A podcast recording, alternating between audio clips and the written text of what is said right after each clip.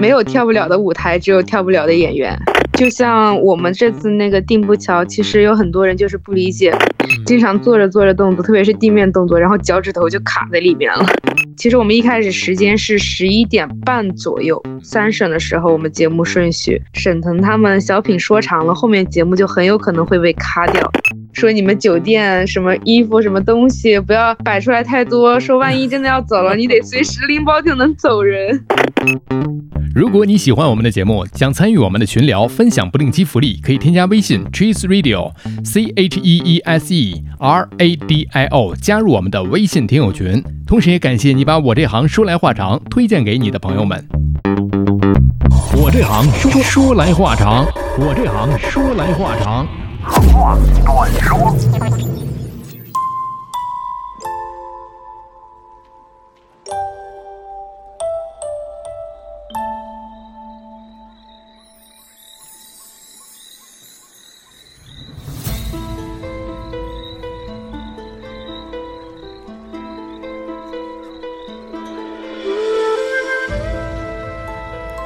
人人尽说江南好，游人只合江南老。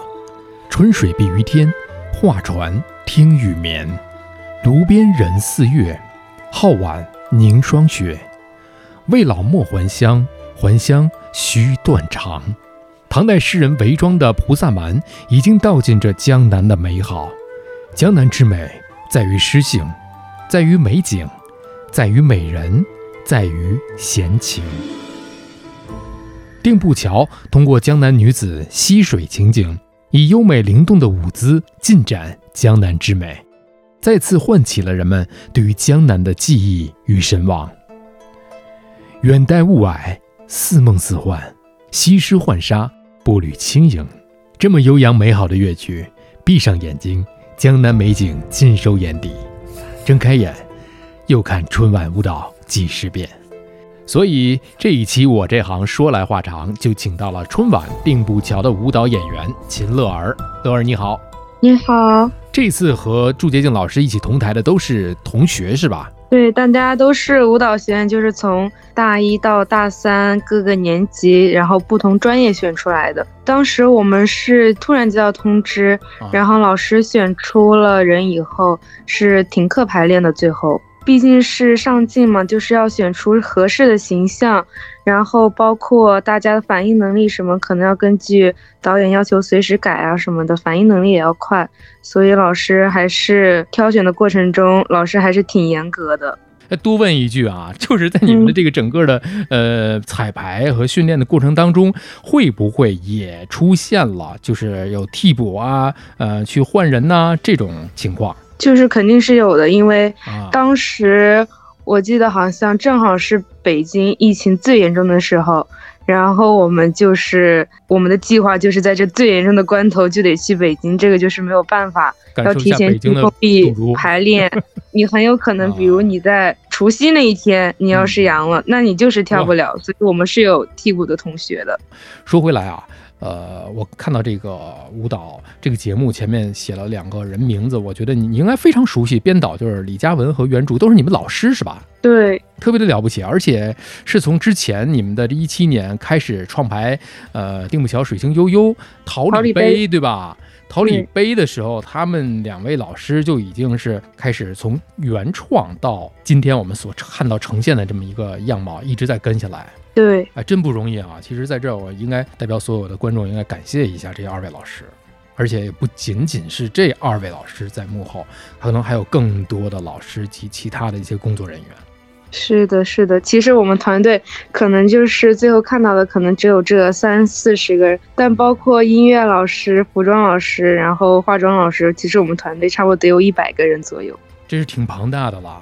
对。可能大家从电视机前这一镜头很少有这种大全三十人全都在这一个镜头里很少，除了家里的家人以外，同学很好的朋友能够分辨之外，其实说实话很难分辨谁是谁。对我有好多同学都认错了，大家化了妆又穿了一样的衣服。哎，对对对，是的。乐儿，你在什么位置？呃，就是斜排的时候，我是从嗯下场门下场口这边第六个。下场口第六个，呃，是从朱洁静老师这边数往右数，我看第四个像你啊，对，就是我，就是是吧？哇，对，这难度就很大了。可能很多的人，可能除了你的朋友同学，很少有人知道啊。包括你的父老乡亲可能知道，还有一个双胞胎的姐妹，是姐姐还是妹妹？姐姐，我是妹妹啊，是她是姐姐是吧？两个人一同入选，叫可儿是吧？对我们俩名字连起来就是可乐哦，挺喜庆的名字，一同在这一排当中。对，这个难度就很大了，在双胞胎里面去找出来一个妹妹，一路都是。同一条人生轨迹啊，就很相似。包括这一次在台上的这个位置，你们两个人隔得远吗？我们俩基本上是在相对位置，就是我可能是从左数第六个，他就是从右数第六个。对，包括后面也是我在上场口，他在下场口，就是老师会故意把我们俩排开。哦，为什么会故意排开？不然你说，如果我们俩站在一起，然后镜头一一扫过去，两张脸一样的，大家可能都要 又吐槽了，一下都要。确实是，这个里面是一个小插曲。要是我要不看你的这个家乡的这个公众号的推文，可能我也不了解。大家可以有兴趣的去翻一翻，有兴趣会看一看，叫呃溧阳双胞胎姐妹花登上春晚舞台。嗯，所以你们姐妹二人从小到大一路走来，我看到你自己分享的这些视频号，呃，自己分享的这些个短视频，好像你们两个人的轨迹都大致一样。其实我们也没有就是说故意是要一样啊什么的。就是可能正好考上了同一所学校，然后同一个专业，就正好可能两个人都考上了，包括我们俩高考成绩也都差不多，嗯，所以感觉人生轨迹一样吧，就是呈现出来确实是这个结果。对，从小老师也都一样，然后就是老师教出来，就算不是双胞胎学生，可能都会有相似之处，就更何况我们俩还天天在一起。那所以说，呃，在这里面，老师是一个因素，那家庭环境其实也是一个因素。就是自己的这个舞蹈专业选择走上这一条路的时候，也是受到了家庭环境的影响吧？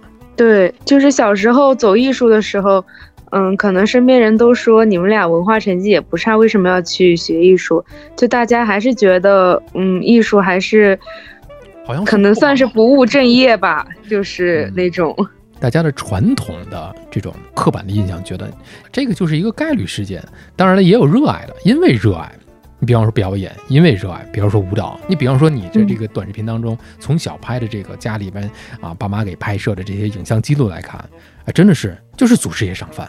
包括甚至是你们的爸妈也都是干这行的嘛？对，是的，刻在骨子里的这种基因呐。可能就是会有一点影响吧，就是耳濡目染，肯定会有一些受家庭的影响。因为你现在这个条件，就是又有爸妈的影响，然后周围又有自己的姐妹在，呃，还有其他同学相比较啊，你觉得只说舞蹈这一行啊，家庭环境，还有一个是天赋，还有一个是后天努力，你觉得这几个因素哪个最重要？我觉得还是后天努力吧。其实。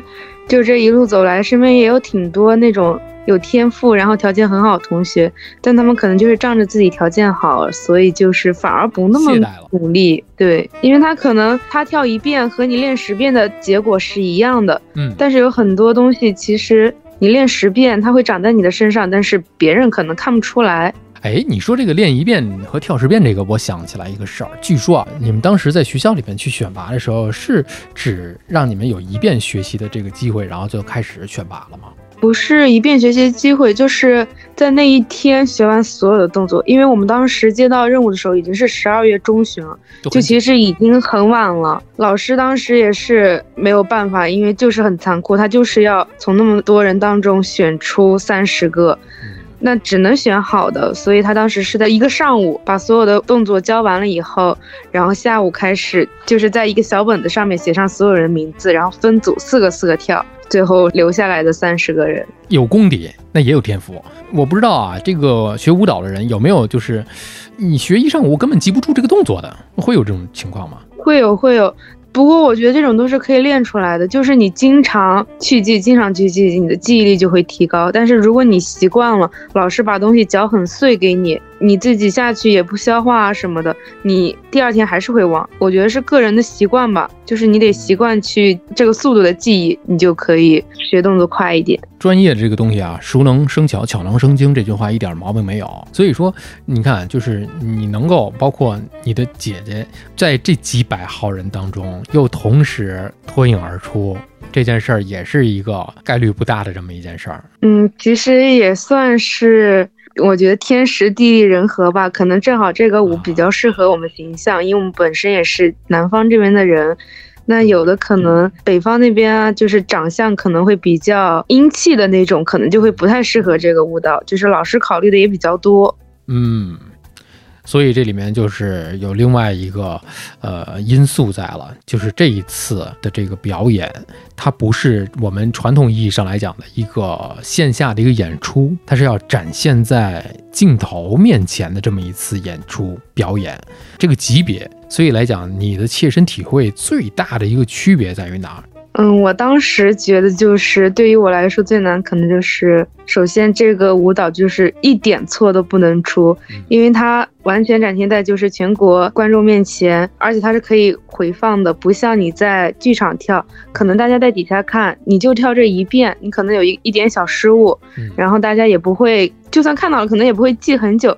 但是春晚你但凡有点失误，一回放这个视频一看就能知道，而且互联网的传播速度也很快，可以大家就是互联网平台都是拿着这种显微镜去看电视，是吧？对，因为我之前作为观众的时候，我也会这样去看。以前的春晚的舞蹈节目，但你看的是叫什么？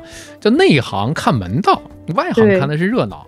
哎，你就说说吧，就是你之前在看的一些，不管是春晚还是什么其他的这些个表演。只要是电视里面的，你都会看出来一些个门道。嗯，就是可能每个人的审美不一样，理解不一样。就像我们这次那个定步桥，其实有很多人就是不理解为什么主角衣服和我们不一样，然后包括为什么有一个大领舞还要有一个小领舞什么的，就其实很多人都不理解。但是这种你也不能就是你说你把解析写出来，然后让所有人读完再去看，那我觉得也没有必要。能往里面思索的人，他自然会去想通；那不想往里思。索的人，他只要去看这个舞台漂不漂亮，大家跳的齐不齐就可以了。我觉得你这一段讲的特别好，因为正是现在结合刚才咱们讲的这个互联网当中的一些现象，有很多人一是可能呃鸡蛋里挑骨头的这这种视角去看啊，另外也有一些人可能会是去解读的这样去看去分析啊。以前我们经常说有一个梗，这个文章当中作者说窗帘是蓝色的。表现了作者忧国忧民的一种忧郁的心情，有可能作者说啊，我们家窗帘就是蓝色的，都是 你，包括刚才你说的一个大零五、小零五。你看网上现在有的解读啊，我目前看到有两种，一种是说，呃，倒影彼此的一个倒影，还有一个是过去和现在。嗯，其实就是过去和现在，就是主角是现在时的自己，我们都是过去时。就小林，我是过去时他，我们可能就是，比如过去时他记忆中可能上学路上他家门口这座桥，他走过去，然后有他伙伴和他一起那种嬉戏打闹快乐时光，就只是他的一些回忆的那些碎片。嗯。对于这种文艺作品的表演，其实啊没有必要非得较真到谁对谁错，它不是非黑即白。就刚才你讲了，这个舞蹈像尤其像舞蹈吧，它没有对和错。对对。当时你们在去参演之前，指导老师包括导演都会给你们讲一遍故事，从头再给捋一遍吧。其实我们老师一直到除夕前才和我们讲，就是这个里面他创作的故事什么的。就是我们老师的原话，就是他觉得。你在央视舞台上跳舞，你不可以，就是不可以感性大于理性。首要的任务还是要先把动作给做好，因为基本上大家就是全国人民肯定是业余的偏多吧，就是专业的看门道的肯定还是偏少一部分的。那大家一个就是先是看你这个整齐度，然后包括你脸上情绪什么的，所以老师怕他提前和我们讲故事的内容以后，我们可能会带入。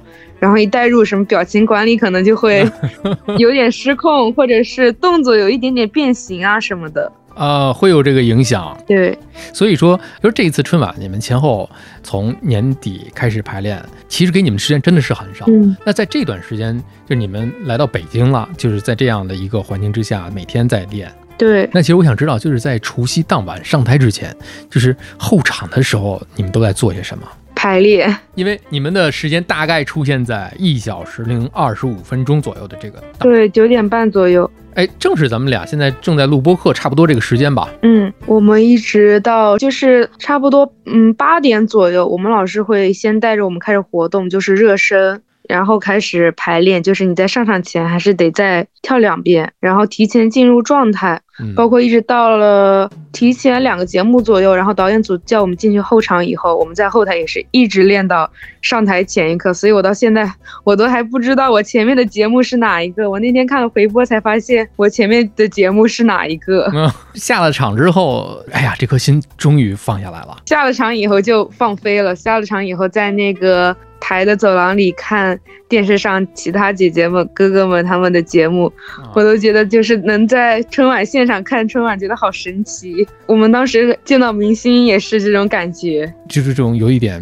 如梦如幻的感觉。对，这也正是感觉，就像你们这个作品一样，就是如梦如幻。就是像朱老师，我们老师一开始说朱老师可能会加入我们排练，就是跳我们这一次零，我们都觉得是我们老师为了让我们上镜减肥骗我们的。一开始认为老师是给你们灌鸡汤画大饼，我我就觉得怎怎么可能？因为我记得其实我也是朱老师的粉丝，我当时看他的微博，他好像还在西安演舞剧呢。我说怎么可能来北京和我们一起跳？哎，你看看你们什么时候就真的是见到他本人了呢？十二月底吧，就是在酒店，我们是先排练，然后那天他进来的时候，我人都傻了。我一看，哇，这老师没骗人呐，是真的是朱老师啊。对，就是平常只能在舞台上看见的人，然后一下子突然到你身边和你一起跳舞，就感觉很不真实。对于你们这一行来讲，他的确作为前辈来讲，也是你们的一个榜样。对，总是觉得这是一个自己将来可以去触及的一个高度。朱老师是今年第三年参加春晚了，嗯，包括浙音也是，浙音在去年春晚《忆江南》也是浙音选送的，对，但是当时你没有参加啊？对，那个节目是浙音还有浙歌一起，嗯，就是我们学校和歌舞团一起选出来的人。然后因为当时那个时间，我正好在参加浙江省一个舞蹈的人才选拔的比赛，也正好是那个年底。然后排练，我还是当时可能是觉得那个春晚也是骗我的。我想怎么可能 我能能让我上央视春晚？所以，我选择去参加了那个舞蹈比赛。呃，也许明年还会有一次机会呢。明年也也不知道，都是未知数。对对对，这次完成度还是很高的。我们在作为普通的观众，作为外行，单就这一次你们的这个节目而言啊，呃，刚才咱们俩聊到这个说这舞台的问题，一个是不单单是舞台的区别，还有镜头的差异，而且就这一次的这个舞台，据说是很滑，地面对很滑，是吧？地面都是由一个一个方块来进行这个拼凑组成的，而且你想方块之间肯定会有一些缝隙，很容易给自己划伤，所以这对于你们的这个表演来讲是一个不小的麻烦吧？对，经常一开始去那个台里的时候，然后不熟悉那个地形，经常做着做着动作，特别是地面动作，然后脚趾头就卡在里面了。哦哟，对，然后同学们也是有好多同学们膝盖就是磕在那个上面，然后都流血了，然后都是及时拿创口贴贴上，然后还得继续跳。哎呦，严格意义上来说，好像不大适合进行舞蹈类的表演。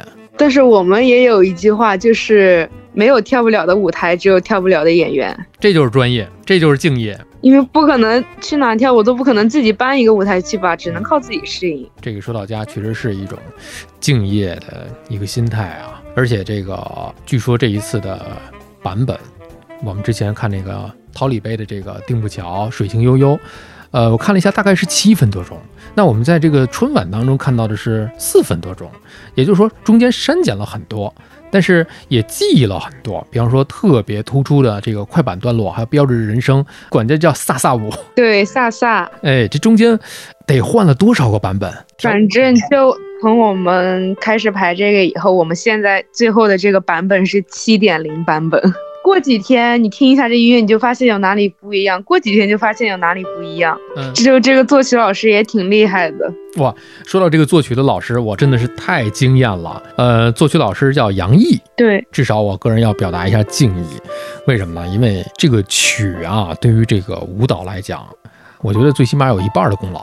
对，确实他，而且当时他们团队也有很多老师，就乐器的老师，包括他自己都是。在阳的状态，但是因为我们这个任务又比较紧急，他们都是阳着给我们帮我们修改什么的，所以这些老师也很辛苦，特别的不容易。而且这个整个的节奏感，这个律动感，就这么说吧，有一个细节，桃李杯的这个丁步桥水星悠悠这七分钟的版本里面是有一个小提琴的演奏，那这一次换成了这个竹笛，对，就是。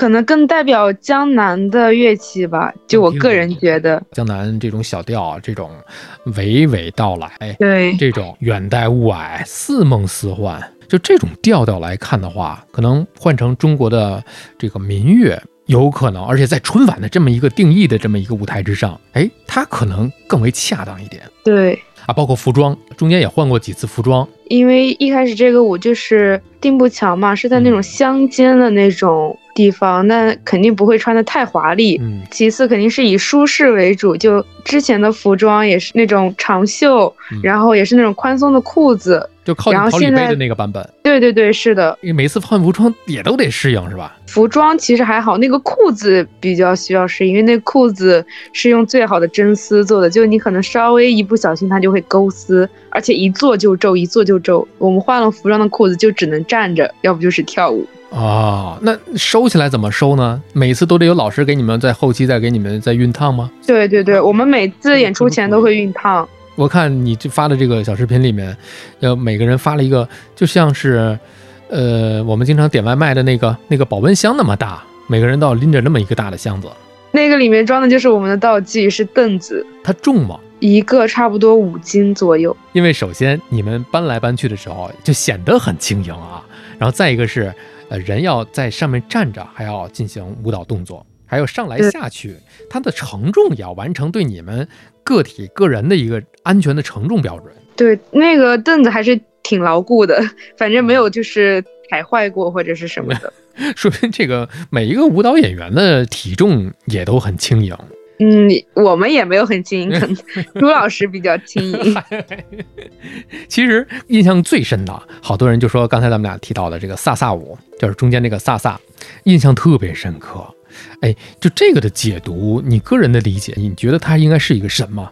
其实我一开始理解也很片面，我觉得就是少女们可能在林间玩水的那种声音啊，就是我觉得就是单纯的就是水声。但是后来我们老师跟我们说，其实那个飒飒是秒针转动的时候的声音，然后经过混响处理出来的。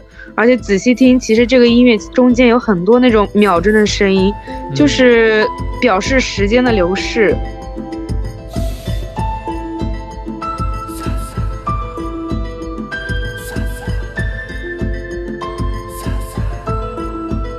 确实，这个萨萨这声音，我在听这个音乐的时候，我就觉得啊，真的是太震撼了。因为我是为什么说反复看这个这个视频看了不下，因为到今天的为止，可能不下三四十遍了。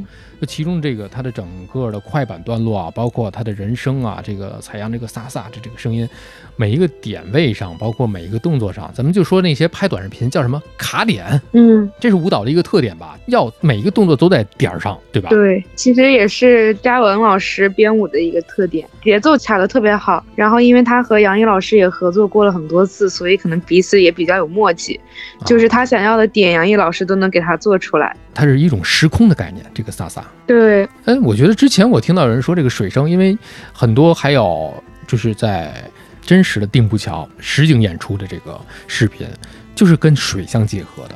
其实我们就我现在也不在溧阳，我们现在就在浙江，我这两天就在泰顺这边，就是想亲眼看一眼这个定步桥，因为我之前从来没有看到过这真的定步桥长什么样。因为现在我想，可能每一个景点都人满为患了，对，非常挤。对对对对对，如果还能让人们能够站在这个定步桥上的话，我觉得那个将会是特别。我我觉得我今天我也要去打一下卡，这个特别的太美了。那说到这一次的演出啊，你。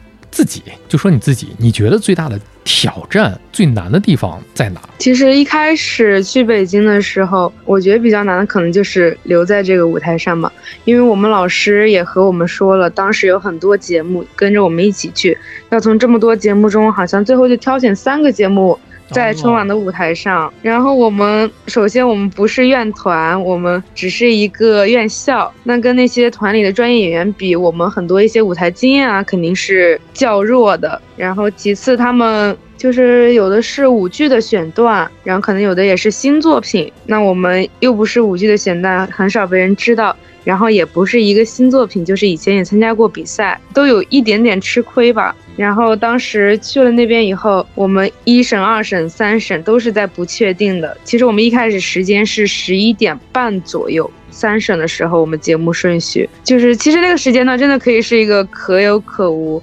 我记得当时好像说，如果沈腾他们小品说长了，后面节目就很有可能会被卡掉。对他，因为他零点的那个祝福他不能晚。当时一开始一进去的时候，我们节目其实真的是。可有可无，我们老师也随时跟我们说 说你们酒店什么衣服什么东西不要摆出来太多，说万一真的要走了，你得随时拎包就能走人，都做好了随时走人的这个准备了，带着北京毒株，北京版的毒株。嗯，然后说到毒株，就杨可能也是我们再来之前，他们就说说北京的毒株特别猛，你说不害怕吧，也不可能，我光带药就带了半箱子的药过来，然后到了这边以后。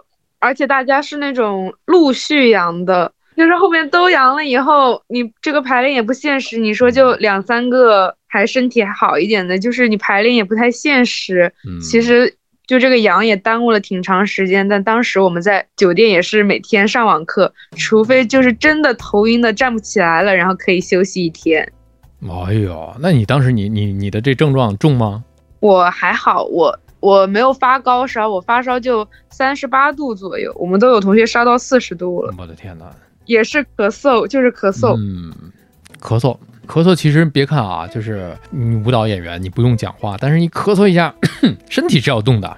我们当时也是，就是阳完，大家都阳康了以后的第一次排练。其实你不跳舞的时候，我都以为我好了，我已经不咳嗽。但是你一跳，你一喘，然后一累，很久没有那么大运动量以后。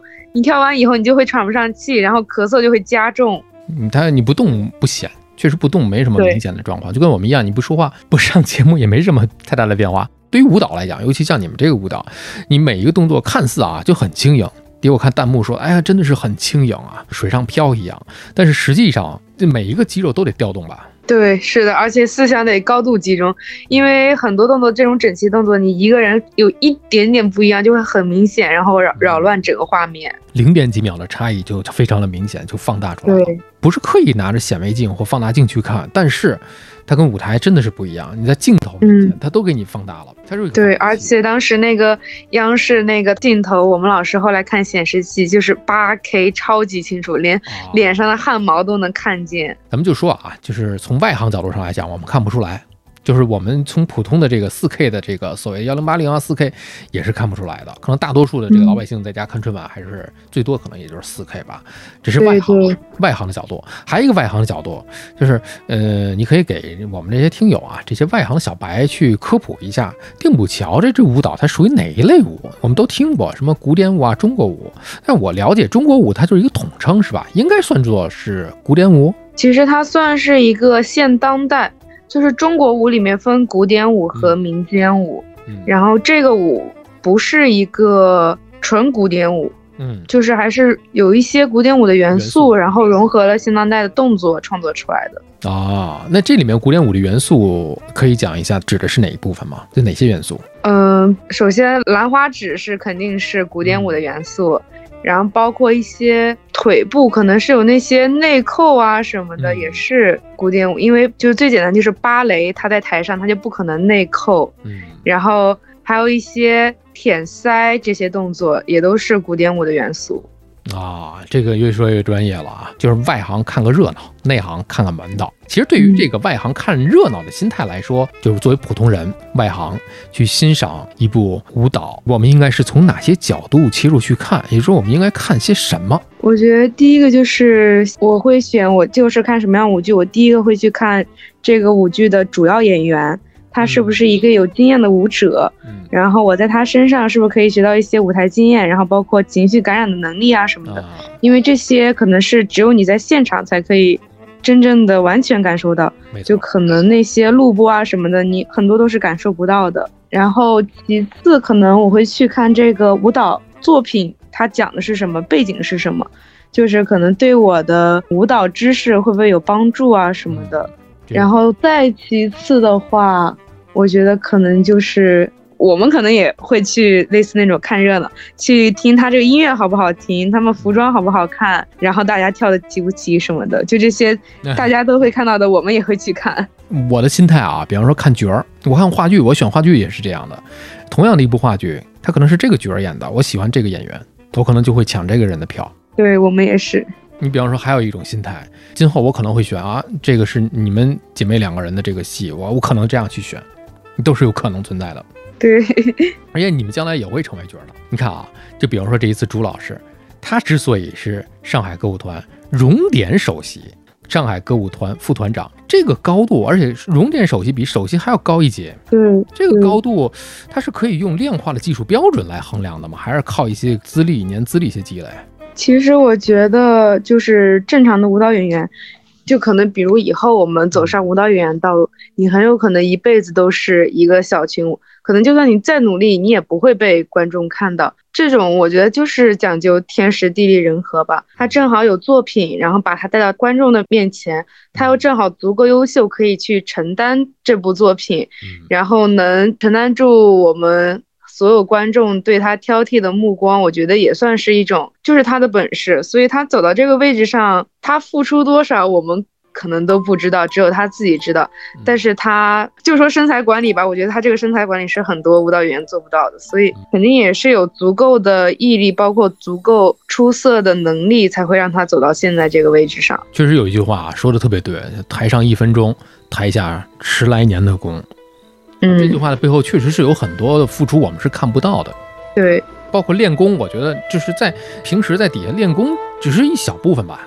练功，我觉得可能就像我们必须要学汉语一样，必须要说普通话一样，就是一个必须掌握的技能。确实是输给那些个播音主持的这些师弟师妹听，嗯，每天说练声不是闹着玩的。但是呢，我我始终我是这么一个态度，我觉得没有必要每天早晨薅起来去练声。对，其实我们练功也是，就是早上练功是最有用的。但是你不可能每天早上都能抽出时间练功，而且这个本身就是说练功还是要看自己。有的人可能练十分钟，比有些人练一个小时都有用。就是如果带着脑子练功的话，其实什么时间段练功都可以。带着脑子练功这句话特别对，这个需要动脑子的。再有一个就是从传统观念上来说啊，你看都觉得舞蹈这一行是在吃青春饭。你可以讲是舞蹈世家了吧？从父亲母亲都在干这一行，从你的角度上来说啊，一些自己的一些故事，可以给大家提供一种可能。我们不是说谁对谁错，其实我是认同这句话的，因为可能就是越来越长大，你就会发现你的身体能力，然后包括体力什么，确实是不如小时候那样，就是肯定现在还是会有。对，会有一些力不从心，但是现在的脑子会比小时候好使一点。就是你可能小时候理解不了东西，你现在可以理解通了。你在理解通的情况下，你可能就不用跳太多遍，心态也不一样。哦，对，心态也不一样了。但是你就像朱老师，我觉得他就是明显就是可以看出来，他好像今年已经三十八岁了吧？嗯，就。如果对于我来说的话，我觉得跳舞最多只能跳到二十五岁，真的顶天顶天了。你包括你从小到大身上积下来的伤病啊什么的，我觉得真的到二十五岁就顶天了。嗯，而且这个每个艺术行当的这个黄金点并不是一样的。比方说，就我所知道的啊，美术。他黄金点位，他不在年轻的时候，嗯，因为比方说播音主持，他的黄金点位未必在年轻的时候，但是舞蹈这门，他是用自己的身体，真的是消耗身体的这么一门功课，身体的柔韧性，包括他的这个受伤的这个啊程度，多多少少都会伤痕累累，确实是这样。那最后还有一个问题啊，乐儿，对于你自己的目前的发展有什么打算吗？就是你看自己的这个师哥也好，师姐也好，呃。你能看到的，他们都是在从事哪些个工作呀？都是在哪些领域？就自己对自己有没有影响？也就是说，今后你是打算我继续考学呀，还是我选择一份工作？有进团当演员的，就是继续在舞台上面发光发热的；然后也有进学校当老师的。我自己可能更偏向于后者吧，就是想要从事教育专业方面的。对，但是我会短，就是现在我会。因为我现在大三嘛，我可能会先尝试一下考研。我感觉自己知识储备还不是很丰富，我怕以后误人子弟。看来，如果你是真的成为一名人民教师的话，也是一定很负责任、很有责任心的一名老师。对，因为我觉得我的老师对我帮助还挺大的，所以我希望我以后也成为像他们一样的好老师。嗯。哎，刚才提示你的这心态不一样的是你父亲吧？对，是我。您好，您好，您好，您好，新年好，新年好，给您拜年了，培养出来两位优秀的姑娘。没有，没有，没有，谢谢。那您作为不管是他们的父亲还是前辈，在这里面功不可没。也没有这个一个方面是他们学院给予他们这样的一个机会，然后。两个丫头也自己努力，然后我们在后面也觉得很开心。是是是，确实是。如果可以的话，您的这一段我就不剪掉了。没关系，我的都是官方的。特别好，特别好，特别好，感谢感谢。给您拜一个不算晚的晚年吧。谢谢谢谢谢谢，春节快乐，春节快乐。哎，新年快乐啊！新年快乐。也希望你能够在今后大展宏图。好，谢谢。